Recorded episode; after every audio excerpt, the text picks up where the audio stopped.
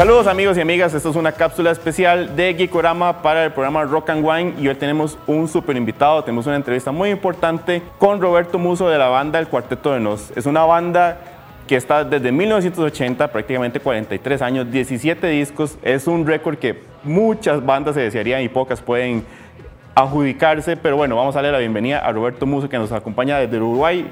Roberto, ¿cómo estás? ¿Cómo estás, querido? Todo bien, un placer acá saludarte una lluviosa Montevideo en la tarde de hoy.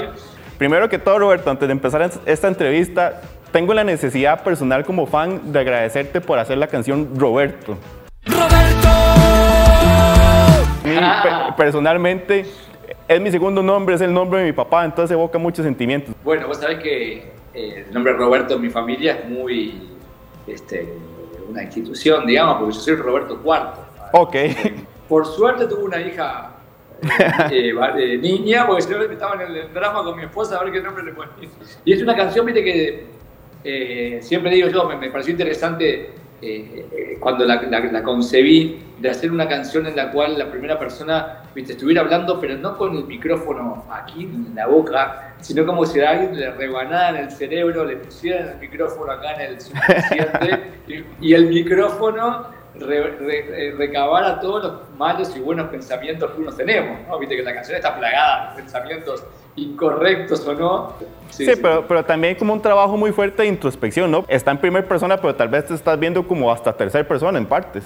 Total, mira, te digo la verdad, aparte, yo tenía escrito toda la canción y lo último que me faltaba era el nombre de la persona. O sea, tenía todo y dije, ¿quién es ese? Y un día me levanto, mira el y claro, soy yo, es Roberto.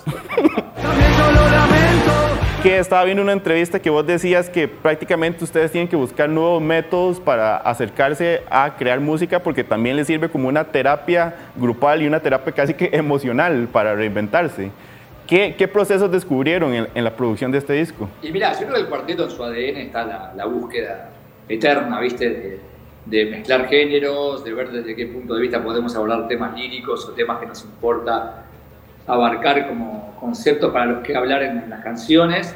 Y lo que, bueno, lo, que vos decías en la presentación del cuarteto, de la, trayectoria tan larga y todo, es increíble y, es algo que, bueno, que nos orgullece muchísimo es estar después de tantos años viviendo el momento de más popularidad y de más convocatoria y de más giras y más shows y todo ahora, ¿viste? que no es lo, normal. Eso quiere decir que eh, han conectado mucho las canciones de los últimos discos con la gente joven sobre todo. Sí, de, y de hecho es una cosa que me llama mucho la atención porque están viviendo un punto de realce que también puede ser en parte por el tema de las redes sociales y cómo toda esta música llega ahora a estas nuevas generaciones, pero también en este nuevo disco ustedes tienen una crítica hacia las redes sociales y este mundo tecnológico, ¿verdad? ¿Cómo, cómo viven las dos partes de, de, la misma moneda? Porque realmente yo creo que una de las cuestiones también que a mí me gusta muchísimo eh, cuando describo personajes o situaciones en las canciones es esa, esa contradicción que tenemos todos como seres humanos, ¿no? me parece muy saludable ponerla. ¿no? Vos ves canciones del cuarteto en las cuales nunca vas a ver un bueno, un malo, o un vencedor o un perdedor, ¿no? Eh, siempre vas a ver claros oscuros y, gente o situaciones que, que te hacen a, a, pensar en las dos campanas o más campanas, digamos, que haya. Este disco hace mucho énfasis en el tema psicológico, ¿verdad? Tenemos la referencia a Rorschach, tenemos toda esta parte del control, de la terapia. Yo veo, veo siempre como una constante en las canciones y las letras de ustedes que también siempre hay como un sentimiento de rebeldía, ¿verdad? Como no me encasillen, no me puedo escribir en pocas palabras, siempre como un poco el, tratar de salirse de esos cuadrados, por decirlo de alguna forma. Tal cual, tal cual como vos decís, sobre todo el personaje de la canción Rorschach, que es el personaje para mí más este, representativo quizás de lo que es el disco, ese personaje que está como inmerso en esta sociedad de control y sociedad de vigilancia, digamos que muchas veces pensamos que estamos. Ese personaje medio outsider, medio rebelde, como tú decís, es cierto. Es un personaje bastante eh, reiterativo en las canciones porque tiene esa, esa, rebeldía que dice, bueno, yo estoy también en todo mi derecho a, a ver manchas. ¿Quién me va a decir que no puedo ver manchas y que tengo que ver algo para ser clasificado? Las canciones de ustedes y las letras tuyas prácticamente son una pintura que describe mini relatos, mini cuentos, son, se, se enfatizan en detalles y nos dejan prácticamente toda la historia súper clara. En este caso, ¿cómo, ¿cómo funciona la creación musical? ¿Es primero la letra y después la música le sirve a la letra o eh, en viceversa? ¿Cómo crean las canciones generalmente? Vos sabés que antes que nada tengo el, concepto, ¿vos sabés? El concepto de lo que quiero hablar, que no es ni música ni, ni letra, es una idea. Y yo eh, parto muchas veces de esa base, de decir, bueno, quiero eh, eh, hacer una canción que de repente sí hable de tal cosa, o capaz una canción que tenga tal ambiente, tal escenografía, pero sin saber muy bien de qué voy a hablar, qué música va a tener. Entonces a veces cuando ese concepto lo puedo bajar a tierra y empiezo a escribir, ahí se me hace un poco más fácil. Tenemos la dicha de que vamos a contar con ustedes en Tierras Costarricenses el 21 de septiembre, gracias a Tierras Medias y Pepper Club que patrocinan este concierto. ¿Qué, ¿Cuál es la expectativa de ese concierto después de la última vez que prácticamente hicieron sold out de tres fechas?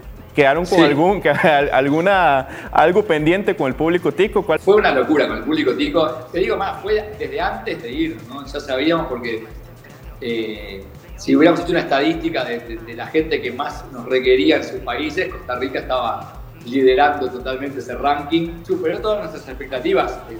Ese show del año pasado, que fueron, como bien decís vos, un lugar chico, pero tres soldados, con la gente enardecida y con una energía increíble. Y ahí surgió enseguida, ¿no? La idea de, de prontamente ir nuevamente a un lugar con un aforo mucho más grande, como es ahora el Pepper Club, así que estamos contentísimos. Claro, claro, vamos a recordar nada más que este concierto es el 21 de septiembre en Pepper Club. Las entradas VIP se agotaron en un mes para que vean que en serio el público tico está otra vez eh, deseando verlos y que quedan pocas entradas, pero todavía las pueden conseguir en tiquetebox.app y en las tiendas Insomnio que tienen un valor de 27 mil colones. Roberto, yo no sé, vos, vos tomás vino, ¿te gusta tomar vino? Bueno, te digo, no soy, ya te digo, un experto, este, ni mucho menos, pero muchas veces aquí en la zona, viste, el, vino uruguayo y el vino argentino, sobre todo de la zona de Mendoza, son de los mejores vinos. Obviamente el chileno también, ¿no? Pero el chileno nos queda un poquito más lejos. Pero entre que nosotros vamos mucho a Argentina, en mi, en mi humilde bodega de, de tres o cuatro botellas, están vinos nacionales. Hablando de vinos y maridajes, ¿cuál crees vos que sería como el maridaje perfecto para la música o por lo menos para el último disco que nos presenta el Cuarteto de Nos? Depende de la canción, puedes ir cambiando y hacer un, eh, una degustación. Ok. hasta pasarse a otros tipos de licores, tal vez. Entonces va cambiando la canción, va cambiando un poco el trago, entonces está... Te pido por favor si puedes hacer una invitación al público costarricense para que los acompañe este 21 de septiembre. Pero cómo no, bueno, queridos amigos de Costa Rica, aquí Roberto del Cuarteto, les invito a nuestro próximo show en Clava en septiembre, ahí en San José, para revivir hermosos recuerdos del año pasado, pero también para presentarles incluso algunos este, estrenos que hemos tocado del disco último allí, con un show que está realmente redondito y con un montón de energía. Entonces esperamos a todos, allá nos vemos. Chao, chao.